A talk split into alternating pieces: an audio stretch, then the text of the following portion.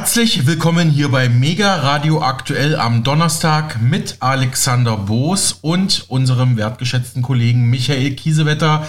Hallo Micha. Hallo Alexander. Micha, heute beginnen wir mal komplett anders wie gewohnt. Ich hoffe, ich überrolle dich und unsere Hörerschaft nicht, aber wir starten heute mit einem Quiz. Micha, du bist jetzt mein Kandidat. Ich bin der Quizmaster. Streng dich an. Du und die Hörerinnen und Hörer können gerne mitraten. Erste Frage. Wo trat 1848 die Deutsche Nationalversammlung zusammen? Ach Gott, ähm, ja, das ist schon ein bisschen länger her, als ich das gelernt habe, aber ich glaube, das war Frankfurt äh, am Main. Genau, in der Paulskirche, in der, in der berühmten Paulskirche in Frankfurt. Hast du schon mal einen Punkt, merken wir uns. Okay. Äh, zweite Frage, wie hieß der erste deutsche Reichskanzler?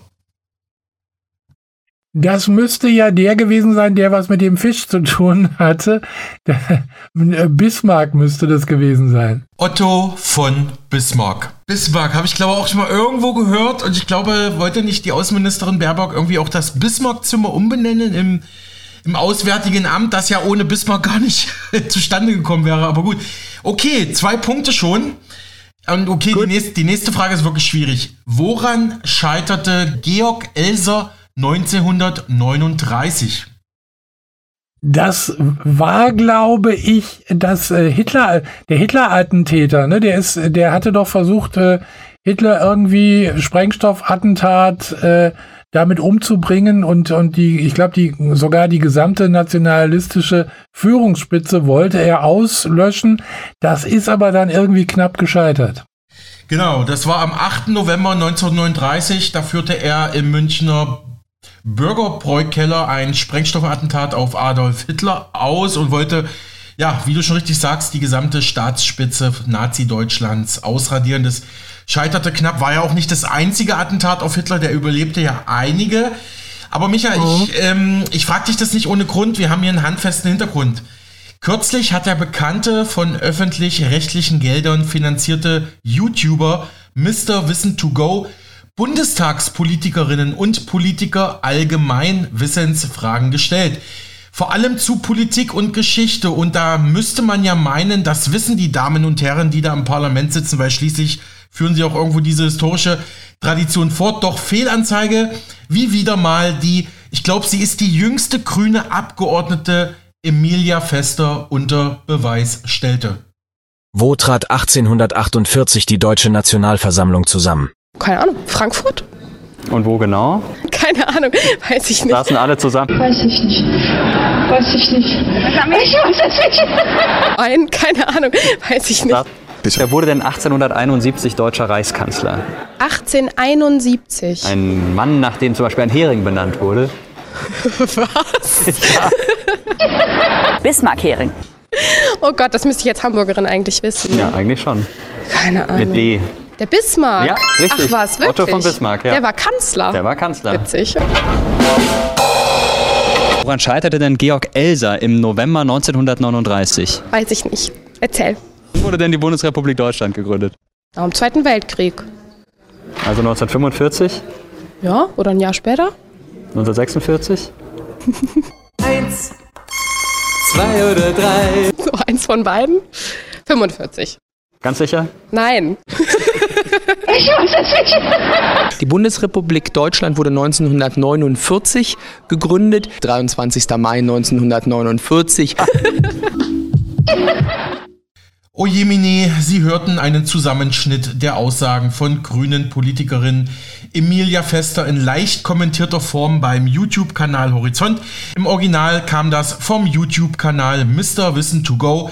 Den hatten wir übrigens auch hier in Auszügen bei uns im Programm vor wenigen Wochen, wo er einen möglichen Krieg zwischen China und Taiwan eingeschätzt hat. Also auf dem YouTube-Kanal Mr. Wissen to Go Geschichte Terra X ist ein Quiz zur deutschen Geschichte erschienen, schrieb die Rheinische Post zu dieser Geschichte. Die Kandidaten, allesamt Mitglieder des Deutschen Bundestages, stellten sich dabei den Fragen von Mirko Trotschmann, dem Host des, also der ist quasi Mr. Wissen to Go, der Host des Kanals. Angefangen bei der Deutschen Nationalversammlung über das Frauenwahlrecht bis hin zur Gründung der BRD ging es bei diesem Quiz um die jüngere Vergangenheit Deutschlands.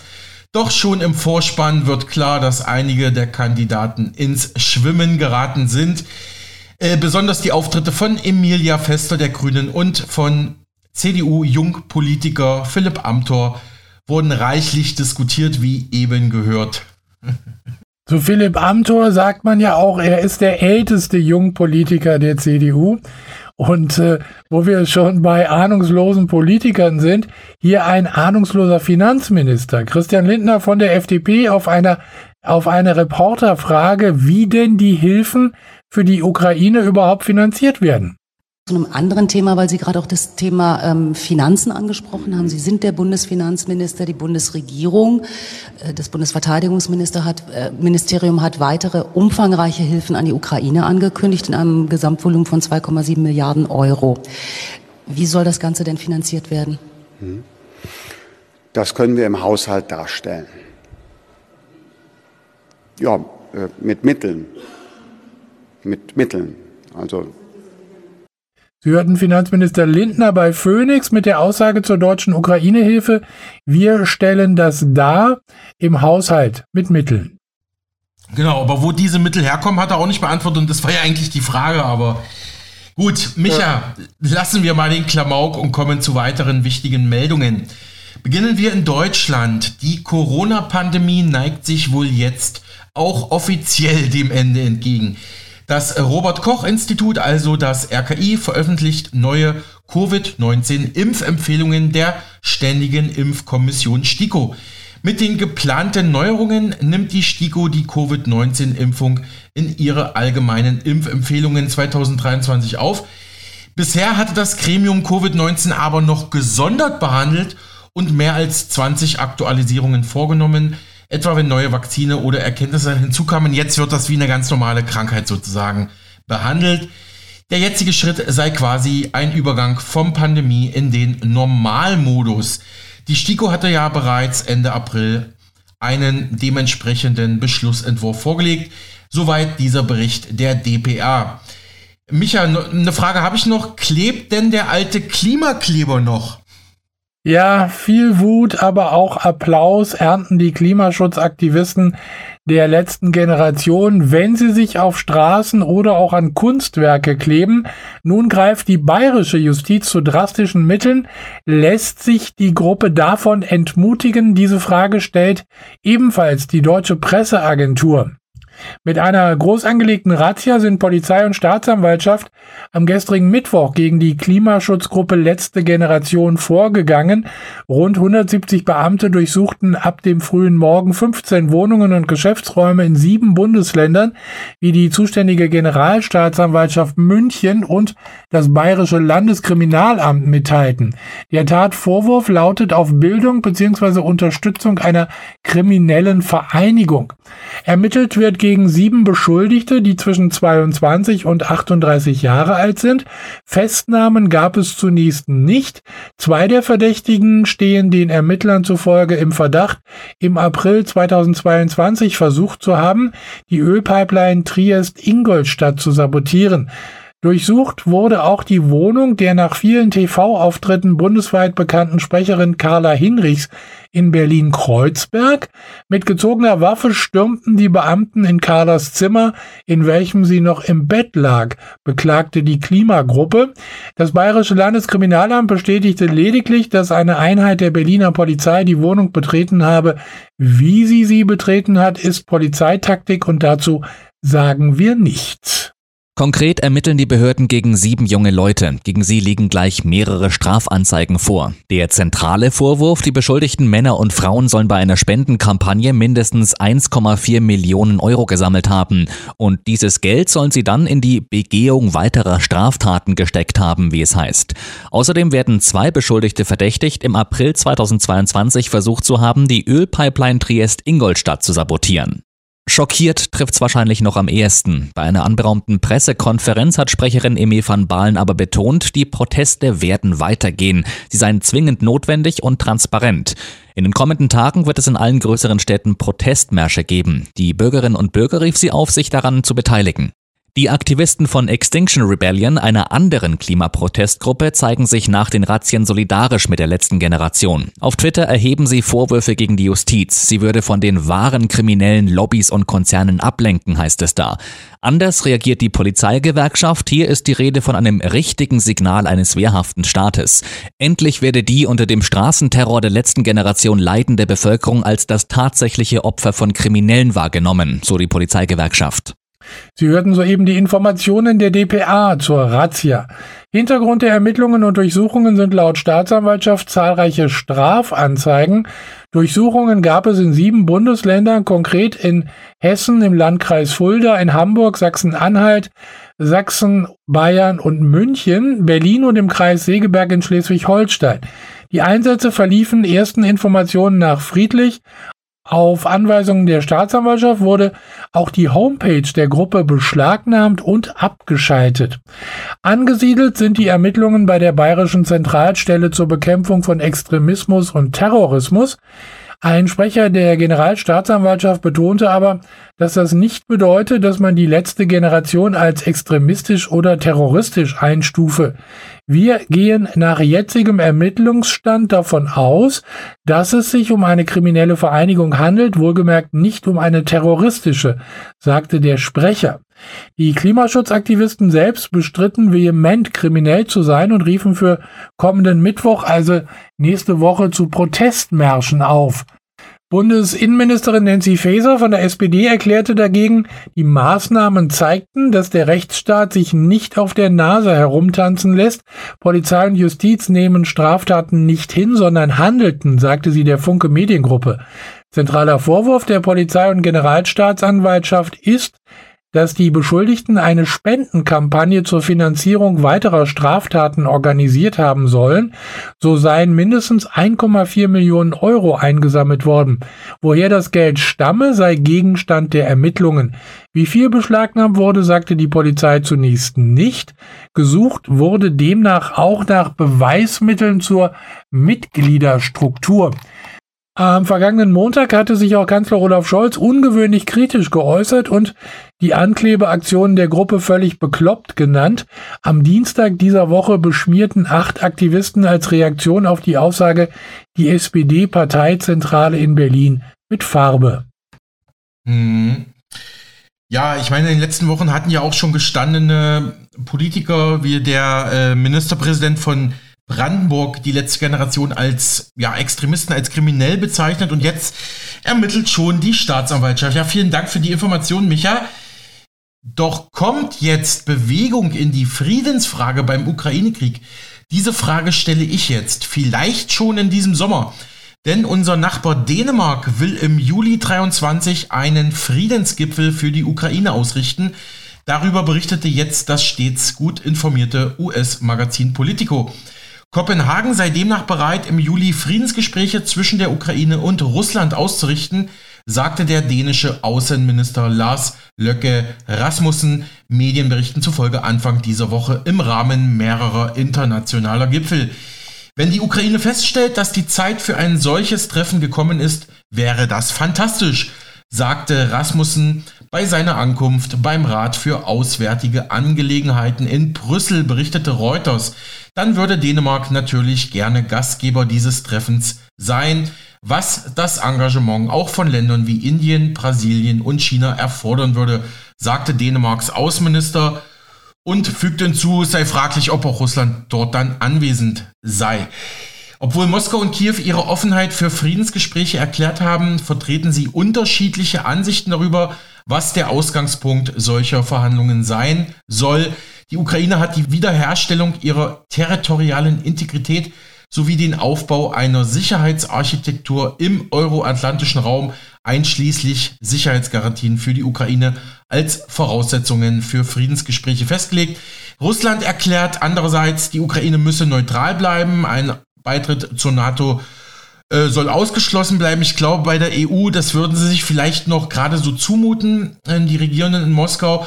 Und Russland möchte, dass die internationale Gemeinschaft die von ihr annektierten Gebiete in der Ostukraine anerkennt, damit es überhaupt zu Friedensgespräche kommt. Also ziemlich verfahren. Ich weiß auch nicht, ob da wirklich äh, Dänemark was ausrichten kann. In den letzten Monaten hatten ja immer wieder Länder aus dem globalen Süden versucht, sich da als Vermittler zu positionieren. China, Brasilien. Sie hatten beide Gesandte nach Moskau und Kiew geschickt, äh, während Indien erklärte, es sei ebenfalls bereit, zu einem Friedensprozess beizutragen. Doch die westlichen Partner haben vor allem bei diesen Ländern, die ja auch den BRICS nahestehen, ja, erhebliche Zweifel geäußert. Auch, dann gab es ja auch diesen Friedensplan von Peking, von China, der wurde bei der Münchner Sicherheitskonferenz in diesem Jahr ähm, veröffentlicht. Äh, auch da sagen westliche Staats- und Regierungschefs, äh, diese chinesischen Ideen seien unrealistisch. Wo, meine persönliche Meinung, man müsste es ja vielleicht erstmal probieren, aber gut, das ist halt auch Weltpolitik, da stehen auch Interessen dahinter. Und im April löste der neue brasilianische Präsident Lula bei den westlichen Verbündeten der Ukraine ja, Hilfeschreie aus, als er sagte, sie würden den Krieg durch die Lieferung von Waffen an Kiew verlängern. Übrigens, Lula sollte am vergangenen Wochenende seinen ukrainischen Amtskollegen Wladimir Zelensky beim G7-Gipfel in Japan treffen. Doch das Treffen konnte nicht stattfinden, weil Zelensky zu spät kam. Also da ist einiges los in der, auf der Weltbühne. Viel Chaos. Mal gucken, ob es dann nochmal irgendwann zu einer Lösung kommt. Alex, vielleicht mal eine ketzerische Frage. Ist die Ukraine denn wirklich so wichtig für die Weltgemeinschaft, für die westliche Wertewelt oder geht es hier nur noch um Symbolpolitik, also Kiew zu unterstützen, egal was komme? Also die Ukraine ist wichtig, sehr wichtig sogar. Ein Kollege aus der Redaktion hatte mir dazu vor ein paar Tagen diese Übersicht gezeigt. Das ist einfach nur absoluter Wahnsinn. Die Ukraine hat Platz 1 in Europa bei den nachgewiesenen abbaubaren Reserven an Uranerz. Platz 2 in Europa und Platz 10 in der Welt in Bezug auf eigene Titanerzreserven. Platz 2 in der Welt bei den erschlossenen Reserven beim Manganerz. Das heißt, die Ukraine stellt da 12% der Weltreserve. Die Ukraine hat die zweitgrößten Eisenerzreserven der Welt. Äh, eben auch, eben auch viel Schiefergas, Quecksilber, ich kann hier die ganzen Ränge nicht sagen, zum Beispiel Rang 7 in der Welt bei den Kohlereserven. Die Ukraine ist ein Agrarland, Platz 1 in Europa in Bezug auf landwirtschaftlich nutzbare Flächen. Rang 3 in der Welt nach der Fläche der Schwarzerde, also man hat die drittmeiste Schwarzerde überhaupt als Staat auf der Welt. Die Ukraine hat auch Platz 1 in der Welt bei der Ausfuhr von Sonnenblumen und Sonnenblumenöl und das Land könnte den Nahrungsmittelbedarf von 600 Millionen Menschen decken. Also über eine Milliarde Menschen kann die Ukraine mit ihrer Landwirtschaft allein ernähren. Die Ukraine ist aber auch ein Industrieland, Rang 1 in Europa bei der Ammoniakproduktion. Ähm, viertgrößter Erd, äh, die Ukraine hat das viertgrößte Erdgas-Pipeline-System der Welt. Ähm, Platz 3 in Europa und Platz 11 in der Welt in Bezug auf die Länge des Schienennetzes. Platz 3 weltweit bei der Produktion von Ortungsgeräten und Ortungsanlagen nach den USA und Frankreich. Also da in dem Bereich ist man definitiv auch Weltspitze. Äh, drittgrößter Eisenexporteur der Welt, viertgrößter Exporteur von Turbinen für Kernkraftwerke in die Welt ist auch die Ukraine sowie viertgrößter Hersteller der Welt bei Raketenwerfern sowie zehntgrößter Stahlproduzent der Welt. Also ich könnte jetzt ewig so weitermachen. Hast du noch Fragen, Micha? Nein, aber du hattest ja schon den dänischen Außenminister zitiert in der Reihe einiger wichtiger Gipfel der letzten Tage. So fand Anfang dieser Woche das Treffen der EU-Verteidigungsminister in Brüssel statt.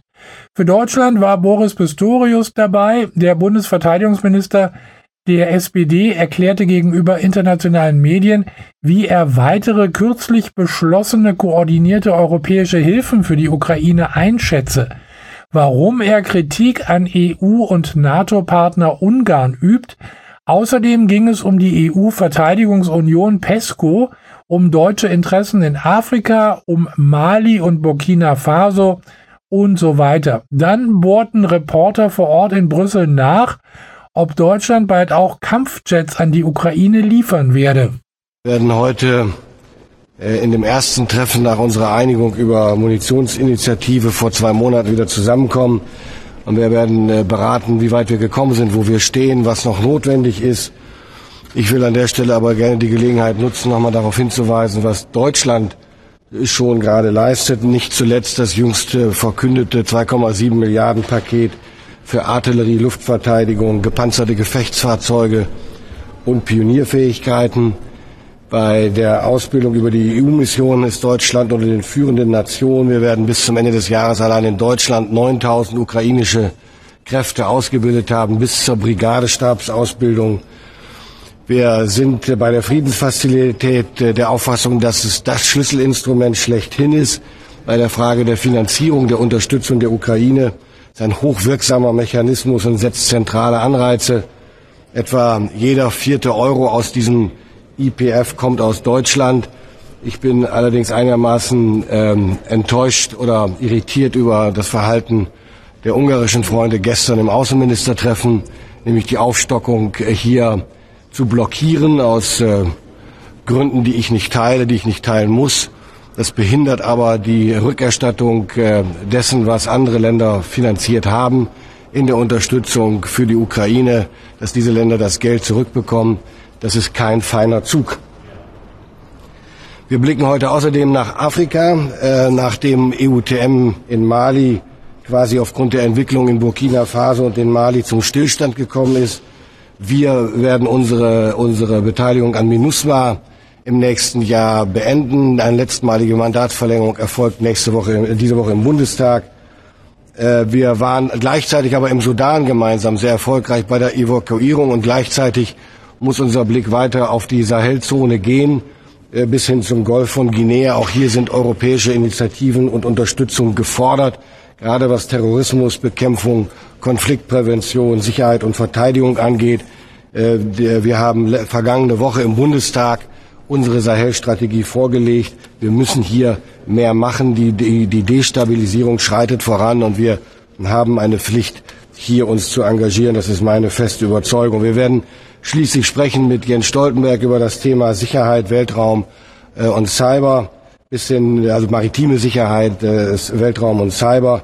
Die Bedeutung nimmt weiter zu. Deutschland leistet hier mit PESCO einen wesentlichen Beitrag bei der Durchführung, für die Durchführung von entsprechenden Operationen. Und wir sprechen, um nochmal darauf zurückzukommen, wie gesagt, auf die, über die Munitionsfrage. Beim Track 2, da liegt der Schwerpunkt, geht es um die äh, gemeinsame Beschaffung und zwar auf schnelle Art und Weise durch Rahmenverträge, die vorhanden sind oder die zusätzlich geschlossen werden können, um schnell ins Liefern zu kommen. Äh, und beim Track 3 geht es dann eben natürlich so schnell wie möglich zu liefern und so viel wie möglich, aber es muss um pragmatische Lösungen gehen und nicht um den Versuch, äh, durch Dirigismus äh, Einfluss zu nehmen auf das, was Rüstungskonzerne leisten können und sollten. Pragmatische Lösungen, Kooperations- und zielorientierte Lösungen sind hier der Schlüssel dafür werden wir uns weiter einsetzen. Vielen Dank soweit. Minister, die F-16-Koalition. Deutschland hat keine F-16, aber wie könnte sich Deutschland trotz allem beteiligen? Die Möglichkeiten sind, wären dafür außerordentlich beschränkt und werden gerade geprüft. Was wäre das zum Beispiel? Darüber würde ich jetzt ungern spekulieren. Die ein paar Möglichkeiten, die es theoretisch geben könnte, äh, die prüfen wir gerade und dann werden wir sagen, ob wir diesen Beitrag leisten können und wollen. Aber er ist nicht maßgeblich, weil wir einfach keine F-16-Flugzeuge haben und auch bei der Pilotenausbildung mutmaßlich nicht besonders viel helfen könnten. Wann wird die EU eigentlich endlich gemeinsam Munition einkaufen? Sie ist ja dabei. Die Europäische Union ist ja dabei, aber einkaufen können sie nur das, was auch hergestellt werden kann. Äh, und die Rüstungsindustrie baut die Kapazitäten auf, hat damit begonnen. Und trotzdem brauchen sie Zeit, bis Munition fertiggestellt ist. Wir alle mussten lernen, bis vor einem halben Jahr hat das, glaube ich, noch niemand gewusst oder kaum jemand, der nicht Experte war. Wenn Sie Pulver, Explosionsstoff für Munition, gerade für die große Munition herstellen, muss diese ein halbes Jahr lagern, bevor sie verwendet, weiterverarbeitet werden kann. Diese Zeiträume können Sie nicht überbrücken, Sie können sie nicht beschleunigen. Das heißt, Produktion braucht ihre Zeit. Wichtig ist, dass wir gemeinsam bestellen. Das tut die Europäische Union über ihre Instrumente. Wir tun das als Deutschland über unsere Rahmenverträge, zu denen wir andere Partner einladen. Äh, und insgesamt wird dadurch der, das Bestellaufkommen für die Industrie erhöht und damit die Planungssicherheit gleich, äh, gleichermaßen erhöht und damit kann die Produktion hochgefahren werden. Aber es braucht seine Zeit. Aber ist das das Ziel von einer Million Munition eigentlich realistisch noch? Das wird sich zeigen. Das müssen am Ende die, äh, die Hersteller äh, beantworten. Das hängt nicht an der Frage, ob wir es bestellen wollen und bezahlen wollen, sondern es hängt nur an der Frage, ob es und wenn es äh, äh, äh hängt nur davon ab, ob und in welchen Zeitraum es hergestellt werden kann. Mal eine Nachfrage zu den F-16. Begrüßen Sie das grundsätzlich oder sehen Sie auch ein bisschen das Risiko mit Blick auf die russische Reaktion? Nein, ich sehe das nicht äh, kritisch im Hinblick auf eine russische Reaktion, aber es ist auch nicht meine Rolle, äh, diejenigen äh, zu kommentieren, die sich entscheiden, so etwas zu machen. Ich sehe kein Eskalationsrisiko an der Stelle. Minister, uh, Ukraine always say that what you are giving is uh, more or less and more uh, late. What do you think? Do you think that it's, it's going to be enough, whatever you, you do in this long-term war? Well, I, I never heard that before. Also das habe ich noch nie gehört. Uh, Wir müssen darauf hinweisen, dass gerade Deutschland doch sehr vorne steht. Zelensky ist in Deutschland gewesen letzte Woche und hat das bestätigt. Deutschland, hat er gesagt, ist der wichtigste Unterstützer der Ukraine nach den USA. Das wäre meine Antwort auf Ihre Frage.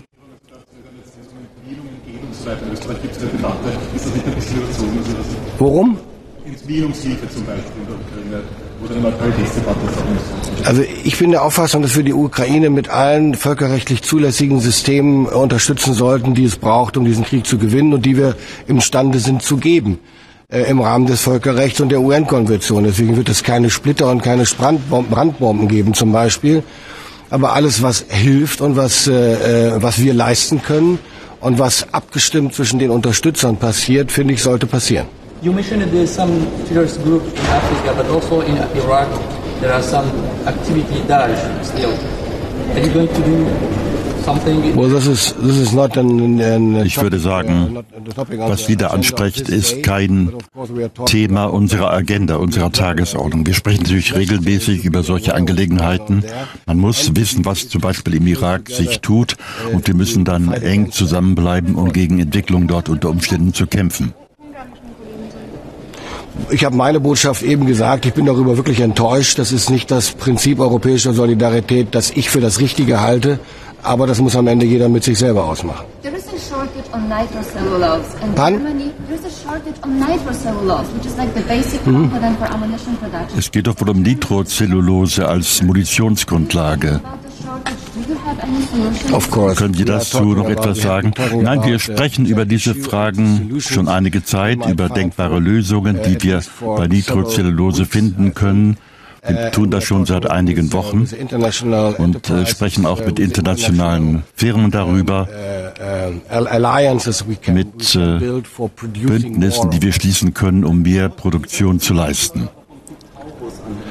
Seien Sie, seien Sie mir bitte nicht böse, dass ich jetzt nicht auf jedes Waffensystem äh, und eine hypothetische Frage in dem Zusammenhang eine hypothetische Antwort gebe.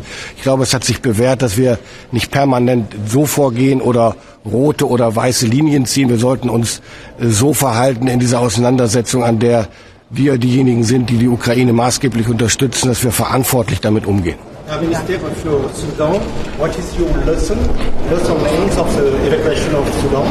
Uh, is Europe need more uh, assets or more organization to, to have that, or the organization that we, you have with the French, with UK? Is I think there was a very, very good cooperation. Ich glaube, es hatte eine gute Zusammenarbeit gegeben, gerade zwischen Deutschland, Frankreich, Großbritannien, den USA und einigen anderen, und das hat im Sudan gut geklappt. Wir haben keine größeren Probleme bekommen, hatten alle Aktiva, die wir brauchten, haben Unterstützung gefunden im Sudan und anderswo. Wir haben wirklich alles bekommen, was wir brauchten und haben erfolgreich unsere Leute in kurzer Zeit evakuieren können. Braucht man da vielleicht einen neuen Stützpunkt in Djibouti? Ich glaube, Frankreich hat doch eine Reihe von Leuten in Djibouti. Und soweit ich informiert bin, andere auch noch. Wir brauchen Verbündete und haben auch Verbündete und Freunde weltweit. Wir müssen uns auf diese Freunde stützen, ihnen vertrauen können. Das hat im Sudan und in der Nachbarschaft funktioniert. Sonst hätten wir diesen Erfolg nicht gehabt. Soweit Bundesverteidigungsminister Pistorius am vergangenen Montag in Brüssel bei Phoenix.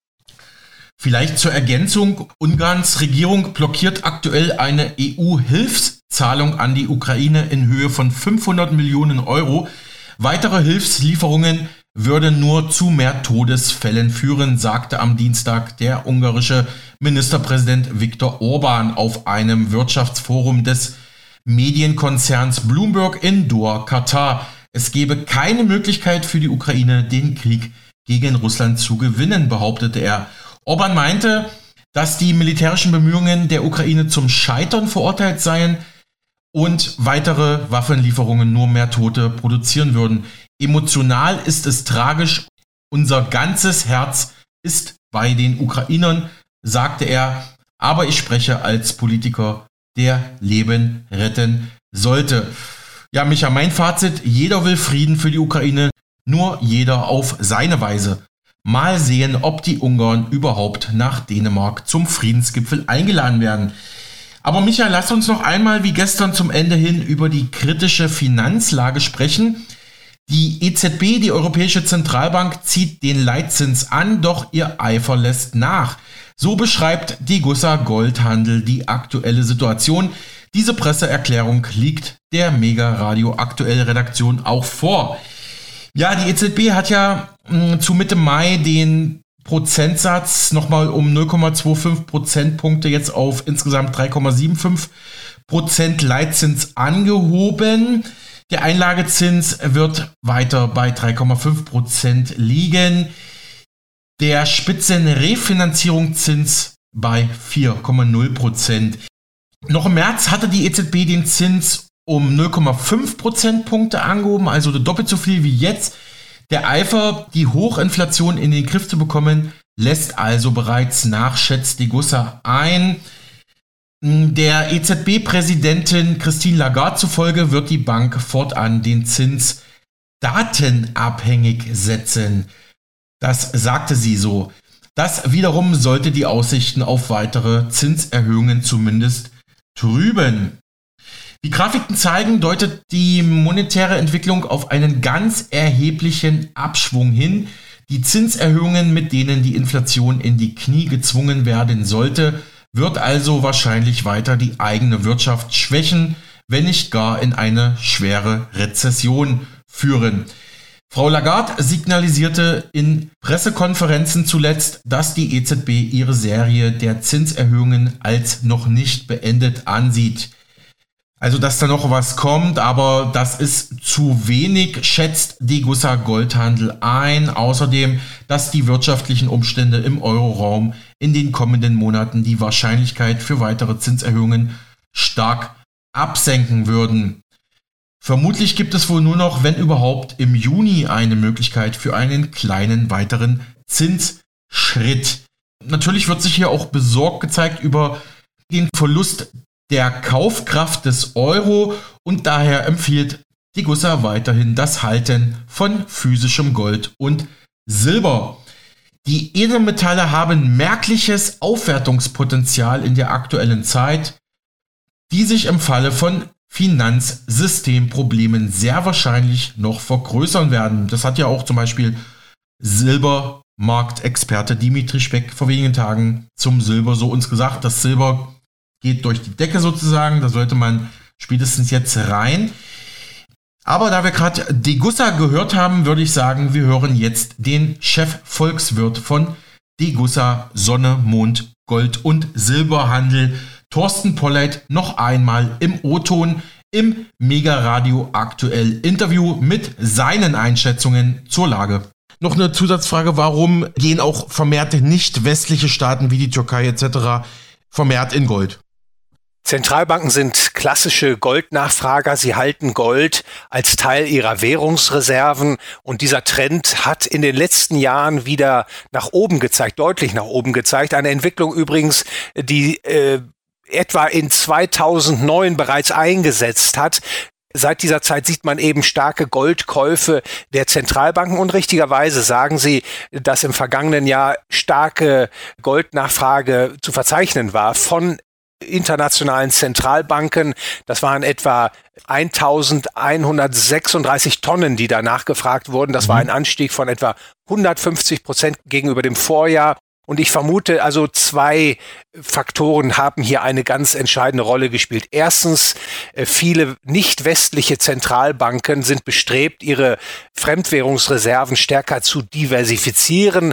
Das heißt insbesondere ihre Abhängigkeit vom US-Dollar zu reduzieren, aber auch gegenüber Euro und anderen westlichen äh, Währungen. Da will man eben eine geringere Abhängigkeit herstellen und der natürliche Ersatz ist das Gold und deswegen glaube ich, hat man hier auch im vergangenen Jahr so einen starken Anstieg gesehen. Und der zweite Faktor ist natürlich die Inflation. Denn die Inflation ist äh, gewissermaßen in allen äh, bedeutenden Währungen nun sehr, sehr hoch und viele nicht westliche Zentralbanken versuchen natürlich, die Kaufkraft ihrer Währungsreserven äh, zu bewahren und insofern tauschen sie diese inflationären, vor allem westlichen Währungen in physisches Gold. Hm. Also habe ich Sie richtig verstanden, dass nicht westliche Akteure, Zentralbanken damit auch versuchen, sich ein Stück weit von der US-Dollar-Hegemonie zu lösen. Ja, das, das denke ich, ist ein entscheidendes Motiv. Die offiziell gemessene Inflation im Euroraum sei nach wie vor viel zu hoch, lag zuletzt bei 8,5 Prozent. Das bedeutet, der reale, also inflationsbereinigte EZB-Leitzins liege damit immer noch sehr tief im negativen Bereich. Könnten Sie das für unseren Sender kommentieren und vielleicht mit einem Rechenbeispiel von 100 Euro uns erklären, was das für den eigenen Geldbeutel bedeutet? Ja, Herr Busch, das ist eine sehr wichtige Frage, die sich da aufwerfen. Äh, man muss unterscheiden zwischen dem sogenannten Nominalzins und dem Realzins. Der Nominalzins ist das, was Sie äh, beispielsweise ausgezahlt bekommen auf ein Bankguthaben von 100 Euro. Äh, nehmen wir an, Sie erhalten einen Nominalzins von einem Prozent. Das heißt, nach einem Jahr bekommen Sie auf Ihre 100 Euro dann eine Zinsgutschrift in Höhe von einem Euro. Der Realzins ist der Nominalzins abzüglich der Inflationsrate. Nehmen wir mal an, die Inflation ist 10 Prozent. Das heißt, Sie bekommen auf Ihre 100 Euro nach zwölf Monaten entsprechend Ihrer ihre Vertragsvereinbarung mit der Bank einen Zins von einem Prozent. Äh, gleichzeitig verteuern sich die Güter um zehn Prozent. Und das heißt, nach Abzug der Inflation erleiden sie einen Kaufkraftschwund von 9 Prozent, also ein mhm. Prozent abzüglich der Inflation. Und deswegen ist es wichtig für Anleger, sich nicht blenden zu lassen vom Nominalzins, sondern stets den Realzins vor Augen zu haben. Wenn der Realzins null oder negativ ist, ja, dann ist es unvorteilhaft für den Anleger, egal ob er einen entsprechenden Nominalzins bekommt, der positiv ist. Mhm. Danke für diese Erklärung. Das ist einem ja als Normalbürger meistens nicht bewusst, diese Zinsunterscheidung. Vielen Dank, Herr Bolleit. Daran anknüpfend auch die jüngsten Tendenzen im Euro-Kreditmarkt deuten auf Konjunkturverlangsamung beziehungsweise sogar auf eine Rezession hin. Da hatten Sie zum Beispiel geschrieben, Banken verschärfen, also Privatbanken verschärfen ihre Kreditanforderungen. Die Kreditnachfrage geht generell zurück. Kredite werden teurer. Ich hatte vor ein paar Tagen gelesen, selbst die Europäische Investitionsbank der Europäischen Union, die sitzt in Luxemburg und versorgt auch die Ukraine mit billigen Krediten. Die sagt, wir können aktuell keine Kredite mehr an die Ukraine vergeben, weil wir kriegen von der Politik keine Garantien mehr für günstige Kredite. Das spielt doch sicherlich auch in, ja, in den Krisenraum Europa mit rein. Ja, das Geschehen in den Kreditmärkten ist natürlich ganz wichtig für den Konjunkturverlauf. Sie wissen, weltweit gibt es ein sogenanntes ungedecktes Geldsystem, in dem neues Geld in Umlauf gebracht wird, in dem Banken Kredite vergeben und beginnt es zu stottern im Kreditvergabeprozess, dann hat das auch negative Effekte auf die Konjunktur. Die Zinserhöhungen der Zentralbanken, die bewirken natürlich jetzt, dass die Banken vorsichtiger werden bei der Kreditvergabe. Auch die Kreditnachfrage wird zurückgedrängt denn nicht jeder Kreditnehmer kann es sich leisten, einen Kredit mit erhöhten Zinsen aufzunehmen oder fällige Kredite zu ersetzen mit neuen Krediten, die eine höhere, die eine höhere Verzinsung ähm, äh, tragen. Insofern kommt es jetzt zu einer Kontraktion, tendenziellen Kontraktion des Kreditangebots und richtigerweise weisen Sie darauf hin, die Kreditvergabestandards verschärfen sich. Das sieht man in Amerika, aber auch hierzulande. Und vor allem äh, diese Zinserhöhungen führen auch dazu, dazu, dass sich das Geldmengenwachstum verlangsamt und das wirkt wie ein Tritt auf die Bremse ein Tritt auf die Konjunkturbremse.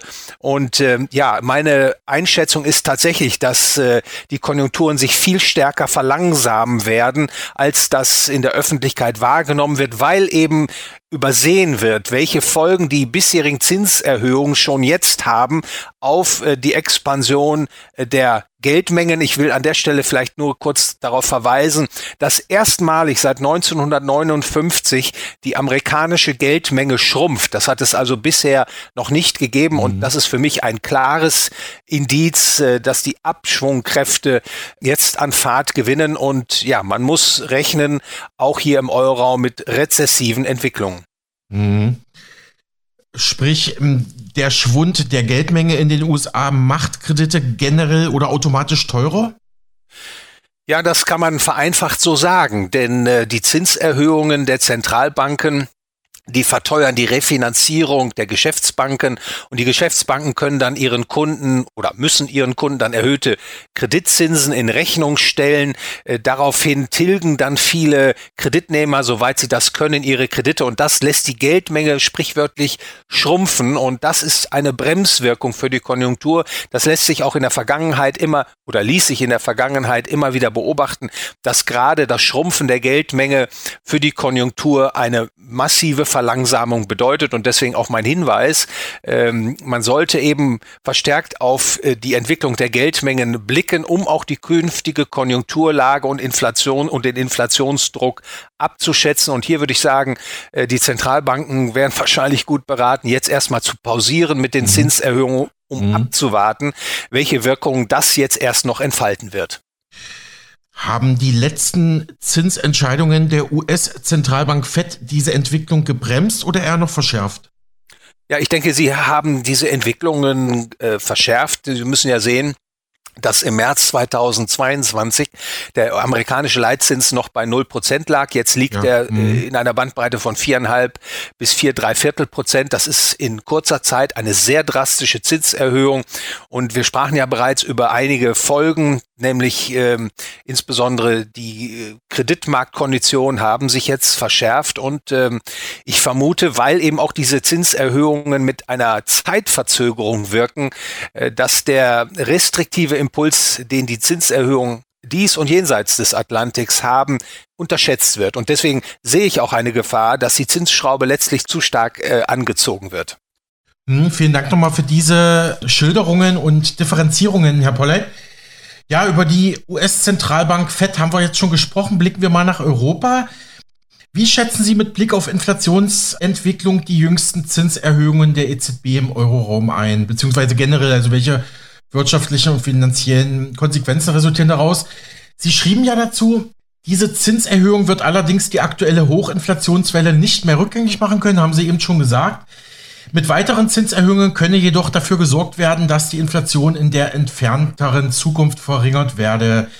Sie hatten außerdem wiederholt den Euro erneut als historische Fehlentscheidung bezeichnet. Ich glaube, da waren Sie auch jüngst zu Gast in einem Podcast, wo Sie wieder mal über den Euro als historische Fehlentscheidung gesprochen haben. Ja, wie ist Ihr Blick auf den Euroraum und auf die EZB? Also natürlich ist die Inflationszentralbank politisch gemacht. An der Stelle sei das also betont, dass Zentralbanken nicht etwa, wie man das vielfach hört, die Inflation bekämpfen, sondern Zentralbanken erzeugen Inflation. Manchmal erzeugen sie mehr Inflation und manchmal weniger Inflation. Und im Euroraum hat die Europäische Zentralbank, ich sagte das bereits, insbesondere durch die Ausweitung der Geldmenge einen gewaltigen Geldmengenüberhang geschaffen, der sich jetzt entlädt, der auf Kostenschubeffekte trifft, wie beispielsweise die Folgen der grünen Politik, des Ukraine-Krieges und auch die Spätfolgen der Lockdown-Krise. Diese Kostenschubeffekte, die treffen jetzt auf den Geldmengenüberhang und die Folge ist Hochinflation. Und ich sagte bereits, dieser Geldmengenüberhang, der wird sich entladen in den nächsten Jahren noch in steigenden Güterpreisen. Also insofern äh, kann man das gar nicht mehr aufhalten, es sei denn, man würde den Zins so stark anheben, um das Geldmengen, um den Geldmengenbestand zu reduzieren. Aber davor schreckt man zurück. Insofern können tatsächlich die jetzigen Zinserhöhungen der EZB nur dazu dienen, das künftige Kredit- und Geldmengenwachstum einzuhegen und dann künftig die Inflation äh, herab herunterzubringen. Und das ist natürlich wünschenswert. Allerdings muss man an der Stelle sagen, äh, der Leitzins im Euroraum mit zweieinhalb Prozent ist immer noch viel zu niedrig. Die laufende Inflation ist bei etwa 9,2 Prozent. Das heißt, der reale Zins bei, im zwei Jahre Laufzeitenspektrum ist bei minus sechseinhalb Prozent. Also wer jetzt äh, eine zweijährige Anleihe äh, erwirbt, der macht einen realen Geldverlust von sechseinhalb Prozent auf das Jahr gerechnet. Also da muss man noch viel höher den Zins anziehen und ich fürchte, dass die Europäische Zentralbank davor zurückschreckt und deswegen nicht nur in den Vereinigten Staaten von Amerika, sondern auch hier im Euroraum eben die inflationäre Geldpolitik nicht entsprechend äh, verlassen wird und das Ergebnis wird eben eine chronische Hochinflation sein. Soweit der Chefökonom bei Degussa Goldhandel Thorsten Polleit. Und The Pioneer meldete im gleichen Zeitraum, also Anfang Mai, wieder aller EZB-Prognosen ist die Inflation im Euroraum erneut gestiegen. Sie liegt mit 7% gegenüber dem Vorjahreszeitraum um 250% oberhalb des offiziellen EZB-Inflationsziels von 2%.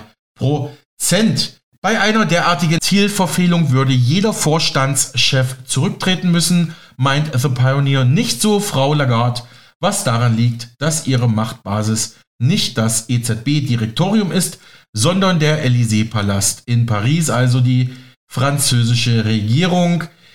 Äh, sie ist ja zu ihrem Posten gekommen durch Präsident Emmanuel Macron äh, im Tausch mit Angela Merkel, mit der Ex-Kanzlerin, die dafür den Posten der EU-Kommissionspräsidentin an Ursula von der Leyen vergeben durfte.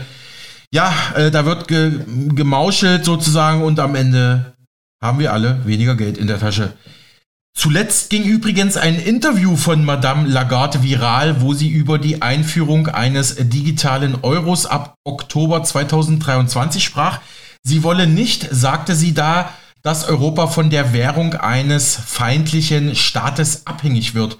Vor allem bei Öl- und Gaslieferungen natürlich meinte sie damit Russland und China, aber sie warnte auch vor der Abhängigkeit der EZB-Zone vor sogenannten wohlgesonnenen Währungen, von privaten IT-Konzernen wie Facebook, Twitter oder Google, die scheinen jetzt auch ihr eigenes Digitalgeld auf den Markt bringen zu wollen oder haben das teilweise, glaube ich, schon getan. Wir hören mal rein. A situation like the one we are in now. We are dependent on the supply of gas by a, a very unfriendly country. I don't want Europe to be dependent on an unfriendly country's currency. For instance, I don't know, you know, the Chinese currency, the Russian currency, the whatever. Or dependent on a friendly currency, but which is activated by a private corporate entity like, you know, Facebook or like uh, Google or anybody like. Soweit Christine Lagarde, die Chefin der Europäischen Zentralbank EZB. Laut ihr würden vor allem im EU-Raum die Bürger in den Niederlanden die Einführung eines digitalen Euros schon jetzt mehrheitlich befürworten. Micha, hast du Sorge vor dem digitalen Euro? Ähm, also diese, diese Komplettdigitalisierung des Kunden? Also ich kann mir vorstellen, äh, dass die Niederlande die einzigen sind, äh, die das befürworten. Dieser digitale Euro, der mag zwar auf den ersten Blick sicher sehr ähm, sehr praktisch klingen und das ist auch alles äh, wirklich praktisch mit Karte zu bezahlen und äh, alles läuft digital. Also du brauchst jetzt kein Bargeld mehr in der Tasche zu haben und dich darum nicht mehr kümmern, aber kann natürlich auch alles exakt nachverfolgt werden, wofür du dein Geld ausgegeben hast. Aber lass uns jetzt mal mit einer heiteren Meldung rausgehen. Alex, hast du da was bei dir? Ja, komm, mach mal ein bisschen Klatsch und Tratsch zum Ende. Die Filmfestspiele in Cannes haben mal wieder Hollywood-Prominenz nach Südfrankreich gelockt. Der renommierte, aber vielleicht nicht so bekannte US-Regisseur Wes Anderson erfreut Cannes zumindest mit großem Star-Aufgebot. Scarlett Johansson, Jason Schwartzman, Tom Hanks, Adrian Brody, die Liste der Filmstars, die im neuen Anderson-Film Asteroid City mitspielen, ist endlos. Zur Premiere des neuen Wes Anderson-Films kamen sie auf besondere Weise. Ja, die, die Werke von Regisseur Anderson gelten ja als eigenwillig, sind aber üblicherweise vollgepackt mit Stars. So auch bei seinem elften Spielfilm. Am gestrigen Mittwoch gaben sie Einblicke in ihre Arbeit. Es ist eher wie Theater zu spielen, sagte Scarlett Johansson über den Filmdreh mit Anderson. Wie schon 2021 bei der Premiere von The French Dispatch fuhren die Stars gemeinsam im Bus statt einzeln in Limousinen zum roten Teppich. Auch Adrian Brody, Tom Hanks, Matt Dillon waren vor Ort, dann auch Edward Norton, William Defoe, Tilda Swinton, sie alle wurden dort gesichtet. Asteroid City, der neue Film von Wes Anderson, ist ein Wimmelbild. Zusätzlich gilt es im Film, viele verschiedene Erzählfäden miteinander zu verbinden. Das kennen Fans des Regisseurs aber bereits, ebenso wie seinen prägnanten visuellen Stil, der auch im neuen Film voll zum Tragen kommt.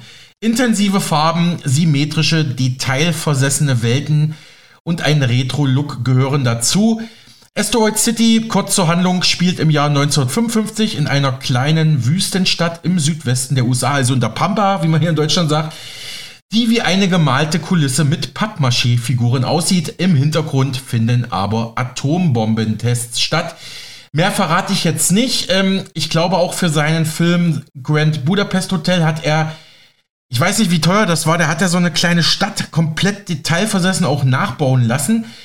Und das Ganze gibt dem wirklich so ein, ja, wie, also wenn man so einen Film sieht, es sieht aus wie diese alten, wie ist denn das hier, Räuber Hotzeplots, was, was wir als Kinder immer gesehen haben, diese, diese Figuren, die mit diesen, diese Handpuppen, ne? Micha. Ja, ja, ja, ja. Genau, diesen Charme versprühen diese Filme, aber auf eine ganz eigene Art. Auf jeden Fall, ich würde schon sagen, ich bin ein relativ großer Wes Anderson-Fan.